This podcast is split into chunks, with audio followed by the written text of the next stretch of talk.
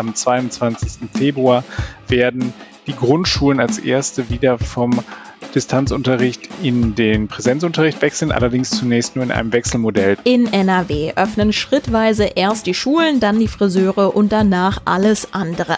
Bund und Länder haben die nächsten Schritte in der Corona-Pandemie abgesteckt. In den verschiedenen Bundesländern wird in Zukunft unterschiedlich viel möglich sein. Wir schauen im Detail auf die Beschlüsse. Und es gibt noch etwas. Im Kölner Ford-Werk könnten womöglich bald E-Autos gebaut werden. Ich bin Anja Wölker. Hallo zusammen. Rheinische Post Aufwacher. News aus NRW und dem Rest der Welt.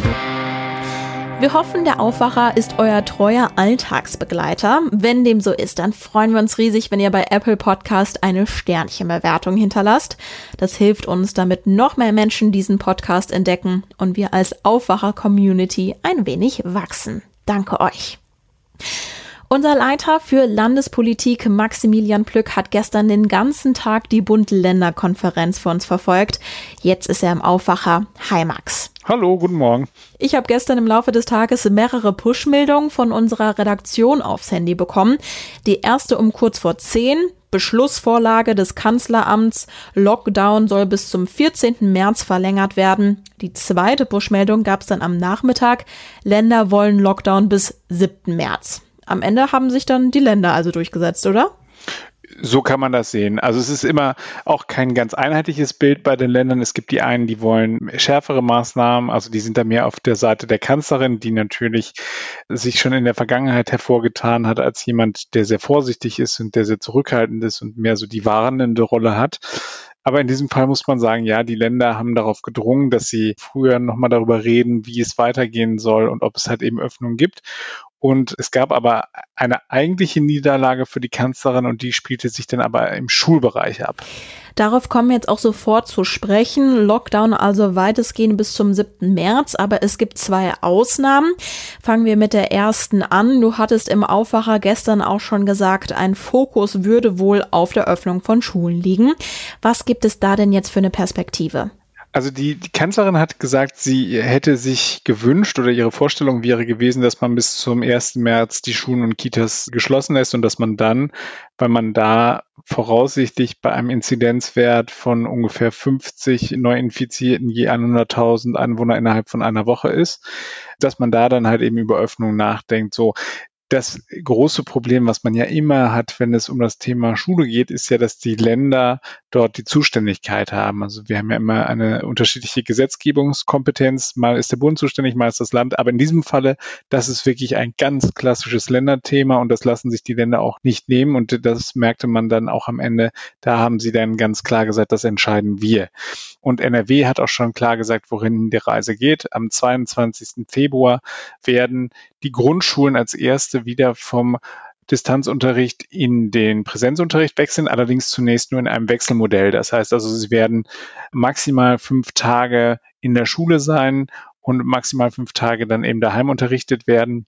Die Schulministerin Yvonne Gebauer hat gesagt, es sei ein System, das sehr herausfordernd, aber machbar sei. Sie wird dazu heute im Laufe des Tages noch weitere Details vorstellen. Das dürfte auch noch mal hoch hergehen. Da wird es ja jetzt wahrscheinlich viele Fragen geben, wenn ich zum Beispiel kein Grundschulkind habe, sondern ein Kind, was zum Beispiel in die achte Klasse geht. Wann kann das denn wieder in die Schule? Ich muss mich selbst noch ein bisschen korrigieren. Das sind nicht nur die Grundschüler, das sind auch diejenigen, die beispielsweise in einer Abschlussklasse sind, also die kommen auch wieder in dieses Wechselmodell hinein. Für alle anderen gilt es, wir schielen jetzt noch mehr, als wir es sonst ohnehin schon tun, auf den Inzidenzwert.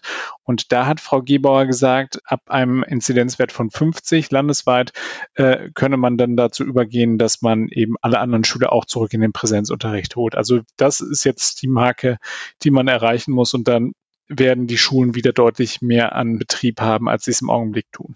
Müssen die Schulen denn noch andere Maßnahmen umsetzen, als sie das in der Vergangenheit schon gemacht haben? Hat die Schulministerin da was gesagt? Also sie wird natürlich mehr Masken zur Verfügung stellen. Das hat sie schon angekündigt. Es soll mehr Testungen geben. Aber eine ganz wichtige Maßnahme, und da gab es ja in der Vergangenheit auch immer äh, massive Kritik, war ja die Frage, wann werden denn die Lehrer und das gilt auch für die Kitas, wann werden die Erzieher geimpft? Da war bislang die Ansicht, dass die in die Kategorie 3 zählen, das heißt relativ weit hinten geimpft werden. Und da ist aber jetzt wohl die einhellige Meinung, dass das nicht geht, wenn man jetzt so früh wieder loslegt, dass man dann eben auch die Lehrer frühzeitiger impfen müsse. Das hat sowohl die Kanzlerin gesagt, da werde der Bundesgesundheitsminister Jens Spahn von der CDU dann eben bei der nächsten Verordnung das entsprechend mit berücksichtigen. Und Armin Laschet hat sogar schon gesagt, was das bedeuten könnte. Der sagte, das würde eine Impfung im Mai oder Juni bedeuten. Also so ganz schnell werden die Lehrer und die Erzieher jetzt nicht geimpft werden aber deutlich vor allen anderen. Die, das Gros wird ja sozusagen bis Ende September ein Impfangebot bekommen. Die Kanzlerin hat sich aber auch nochmal dazu geäußert und hat gesagt, es ist jetzt keine Verpflichtung für die Lehrer und für die Erzieher, sondern das sei ein Angebot. Aber ich gehe davon aus, dass das großflächig dann auch wahrgenommen wird. Schulen dürfen also früher öffnen und es gibt auch eine Ausnahme für Friseure. Die dürfen auch früher öffnen. Wann und warum? Da hat die Kanzlerin gesagt, ab dem 1. März geht es los und auch nur unter bestimmten Bedingungen. Das heißt also feste Terminvergabe, die müssen ein Hygienekonzept haben und da gilt dann auch die Maskenpflicht. Die Begründung klingt etwas skurril. Also da wird wirklich tatsächlich mit Gesundheitsschutz argumentiert, also dass vor allem für Ältere das halt eben so zentral sei und da gehe es um Würde und so weiter. Und da deutete Herr Söder an, dass man womöglich psychische Probleme bekomme, wenn man dann eben sich nicht die Haare schneiden lässt. Ich glaube, das Problem ist ein anderes. Das ist eine Gruppe, die halt eben jetzt wirklich seit November da leidet und man hat sich die jetzt einfach herausgepickt. Und NRW, das ist dann nochmal die Ausnahme. Bei der Ausnahme geht sogar noch weiter. Da hat nämlich der Ministerpräsident gesagt, dass auch beispielsweise Fußpflegebetriebe, die sind eindeutig hier nicht in dem Beschluss der Ministerpräsidentenrunde aufgeführt, aber die werden auch wieder öffnen dürfen. Dann gab es gestern noch die dritte Push-Meldung. Weitere Lockerungen erst ab einer Inzidenz von unter 35. Da geht es dann also um den Einzelhandel, Restaurants, Kneipen, Museen und Theater in den verschiedenen Bundesländern. Schaut man jetzt auf die Zahlen, dann lag NRW vor einer Woche noch bei einer Inzidenz von 83,3. Gestern Nachmittag lag der Inzidenzwert in NRW laut RKI bei 67,1. Seriös kann man dann für NRW ja wahrscheinlich gar nicht abschätzen, wann es die nächsten Öffnungen gibt. Also seriös das derzeit zu sagen, ist insofern schwierig, als wir ja nicht wissen, wie weit sich diese Virusmutation, die wir beispielsweise aus Großbritannien mittlerweile bei uns haben, sich verbreitet hat. Die ist ja deutlich ansteckender als das alte Virus in seiner alten Form, so wie wir es bislang kannten und mit dem wir uns bislang rumgeschlagen haben. Insofern ist es tatsächlich seriös im Augenblick nicht zu sagen, aber alle Beteiligte haben zumindest die Hoffnung geäußert. Man sehe ja anhand der Zahlen, wie wir sie jetzt seit Ende Dezember erleben und anhand der Maßnahmen, dass das wirke und dass man da deutlich runtergekommen sei und dass das jetzt kein illusorischer Wert sei. Das ist aber schon interessant. Also da haben sich in diesem Falle diejenigen durchgesetzt, die eben quasi vorsichtiger sind. Bislang haben wir immer auf die 50 geschielt, jetzt gucken wir auf die 35. Michael Müller, regierender Bürgermeister von Berlin, hat gesagt, also es hätte das schon vorher gegeben. Also beispielsweise hätte in Berlin und auch die Bayern hätten diesen Wert schon sozusagen als Zielmarke in der Vergangenheit ausgegeben ich bin gespannt, also wie schnell wir da runterkommen werden. Und die Öffnungen, die dann stattfinden sollen, die sind ja auch schon umrissen worden.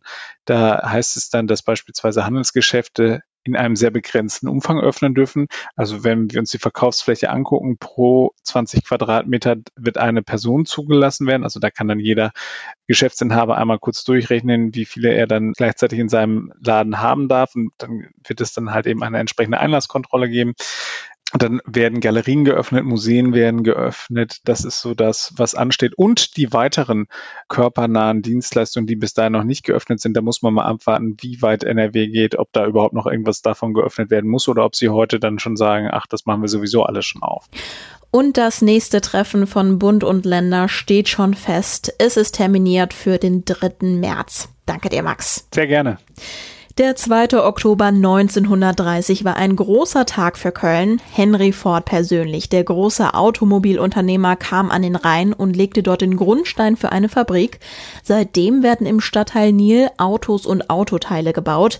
Mittlerweile vor allem der Ford Fiesta. Damit soll aber 2024 Schluss sein. Das steht schon länger fest. Wie es weitergeht, war lange unklar. Nun meldet ein Branchenblatt, vielleicht wird's im Kölner Fordwerk bald elektrisch. Mehr Infos dazu hat Florian Rinke aus der Wirtschaftsredaktion. Was sind denn die News? genau die Automobilwoche, also eine Fachzeitschrift, zitiert jemandem aus dem Umfeld des Unternehmens mit dem Satz, die Sache ist entschieden, das E-Auto auf Basis des MEB von Volkswagen kommt nach Köln. Und das klingt jetzt erstmal ein bisschen kryptisch alles, aber man muss dazu wissen, dass MEB die Abkürzung ist für modularer E-Antriebsbaukasten und das bedeutet letztlich, dass in Köln in Zukunft ein elektrischer Kleinwagen gebaut werden könnte. Und äh, das ist für das Werk natürlich eine sehr, sehr gute Nachricht, weil die Produktion des Fiesta da ja bald auslaufen soll. Gibt es schon erste Reaktionen auf diese Nachricht? Erstmal Erleichterung. Also ich habe mit dem Automobilexperten Ferdinand Dudenhöfer natürlich auch gesprochen, der sich schon etwas äh, redseliger gibt als das Unternehmen. Die wollen sich nämlich nicht auf Spekulationen einlassen und sagen, man äußere sich generell erstmal gar nicht, bis man was anzukündigen hat. Und Ferdinand Dudenhöfer, der ja die Automobilwirtschaft sehr gut kennt, sagt aber ganz klar, das ist ein Erfolg für Köln und die Mitarbeiter. Das ist eine gute Nachricht und Ford werde damit ein hochmodernes Fahrzeug haben und auch deutlich besser aufgestellt sein als die Konkurrenten, also zum Beispiel Opel, die ja auch in diesem Segment der Mittelklasse-Fahrzeuge unterwegs sind. Und ich glaube, das ist für NRW und auch für Köln am Ende eine gute Nachricht. Ja, du hast gesagt, der Konzern hält sich noch bedeckt. Ist das denn sicher, dass dieses E-Auto künftig in Köln gebaut wird? Naja, es scheint ja so zu sein, dass sie es nächste Woche dann bekannt geben werden und damit scheint die Entscheidung ja auch im Vorstand gefallen zu sein und man darf ja auch nicht vergessen, dass Köln einfach für äh, Ford, also für den US-amerikanischen Hersteller, eine sehr, sehr zentrale Rolle spielt. Hier ist der Sitz der Europazentrale. Hier ist man schon seit 90 Jahren am Standort aktiv. Also das ist ein sehr traditionsreicher Standort und großer Standort mit rund 15.000 Mitarbeitern auch. Insofern spricht da vieles für, dass man auch diesen Standort weiter stärkt, zumal ja in Aachen auch noch ein Entwicklungszentrum ist, wo rund 200 Leute halt auch im Bereich Elektromobilität unter anderem forschen und arbeiten. Wie schätzt du das ein? Wie wichtig ist diese Nachricht für die Region? Ja, es sind 15.000 Jobs in Köln. Das ist eine riesige Nummer und eine riesige Anzahl. Und auch wenn die in den letzten Jahren durch Jobabbau gesunken ist, ist das immer noch der einzige und größte Autohersteller in NRW. Und alle anderen Hoffnungen, dass jetzt in Aachen beispielsweise mit Street Scooter oder Ego vielleicht ein zweiter großer Hersteller entstehen könnte, haben sich ja bislang zerschlagen. Also insofern muss man sagen, das Herz der Automobilwirtschaft in NRW schlägt schon sehr in Köln. Ich habe mich jetzt noch gefragt, kann man denn so einfach ein E-Auto bauen in einer Fabrik, wo vorher Verbrenner gebaut wurden? Ja, da ist natürlich schon ein bisschen äh, Umbau nötig und auch Anpassungen nötig. Klar, für Köln ist das natürlich ein Riesenschritt. Man darf ja auch nicht vergessen, was das jetzt letztendlich bedeutet, nämlich, dass ein Großteil des Fahrzeugs eben von Volkswagen zugeliefert wird und in Köln dann nur noch, ja, aufgebaut wird. Also die Karosserie wird dann in Köln gemacht, Scheinwerfer, Navigationssystem, sowas alles.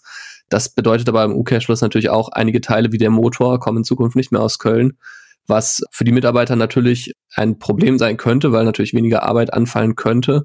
Aber umgekehrt natürlich ist Elektromobilität, so wie man das jetzt im Moment sieht, die Zukunft. Und damit ist auch die Zukunft des Standorts Köln erstmal wieder gesichert. Herzlichen Dank dir, Florian Rinke. Ja, gerne. Und diese Meldungen könnt ihr heute auch noch im Blick behalten. Schon am Dienstag hatte es eine Sondersitzung im NRW-Landtag gegeben. Die Opposition wollte wissen, wie NRW-Ministerpräsident Laschet sich bei der Bund-Länder-Konferenz positioniert. Heute gibt es wieder eine Sondersitzung. In Düsseldorf soll über die beschlossenen Maßnahmen mit Blick auf NRW gesprochen werden.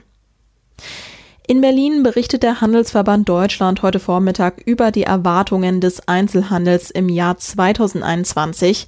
In diesem Rahmen wird auch über die aktuellen Beschlüsse des Lockdowns gesprochen. Bevor die Beschlüsse feststanden, hatte Handelsverbandchef Stefan Gent unserer Redaktion gesagt, die Politik muss jetzt liefern, ansonsten werden ganze Innenstädte veröden und bis zu einer Viertelmillion Arbeitsplätze im innerstädtischen Handel verloren gehen. Für die Jecken unter euch ist heute selbstverständlich ein wichtiger Tag, denn eigentlich beginnt ab heute der Straßenkarneval in NRW, wenn er nicht Corona wäre. Karneval und Weiberfastnacht könnt ihr aber virtuell feiern. Es gibt viele Online-Events. Den Link zu einem Übersichtsartikel findet ihr in den Show Notes. Anlässlich des Tags des europäischen Notrufs beteiligen sich viele Berufsfeuerwehren in NRW am Twitter-Gewitter und twittern über ihre Einsätze. Nach einem Vorschlag aus Rheinland-Pfalz bringt die Deutsche Post heute eine Sonderbriefmarke zum Festjahr zu 1700 Jahren jüdischem Leben in Deutschland heraus. Die 80-Cent-Marke wurde vom Kölner Designer Detlef Berg gestaltet. Und was bringt der Donnerstag für Wetter? Viel Sonnenschein, das ist auch schön. Es bleibt aber weiter kalt. Die Höchsttemperatur liegt zwischen minus 1 Grad im Rheinland und minus 5 Grad in Ostwestfalen, im Bergland bis minus 7 Grad. Dazu weht ein schwacher Wind. Auch am Freitag ist es meist trocken und sonnig. Im Osten von NRW erst noch ein wenig bewölkt und neblig trüb. Höchsttemperaturen zwischen minus 6 und minus 1 Grad. Ich wünsche euch allen einen angenehmen Tag. Schön, dass ihr wieder dabei wart. Ich bin Anja Wölker. Wir hören uns morgen wieder. Mehr Nachrichten aus NRW gibt's jederzeit auf RP Online. rp-online.de